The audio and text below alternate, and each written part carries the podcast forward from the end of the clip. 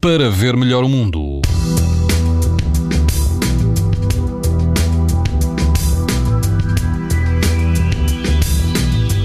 Temperaturas estão um pouco mais baixas, mas todo o país mantém amanhã risco muito alto de exposição à radiação ultravioleta. Apenas no grupo oriental dos Açores o risco será moderado. Na costa de Caparica, na praia da Fonte da Telha, o índice UV é 8, numa escala em que o máximo é 11. Quase não haverá vento e a água pode atingir os 21 graus. Se estiver pelo Algarve, na praia Cabanas Mar, o risco de exposição aos raios UV é também muito alto. A água do mar vai rondar os 23 graus e o vento vai soprar fraco a moderado. Na costa alentejana, na praia grande de Porto Covo, o índice UV é 8, ou seja, muito alto, o vento será moderado, a temperatura da água pode atingir os 22 graus. Pode ouvir estas informações no site da TSF e também em podcast.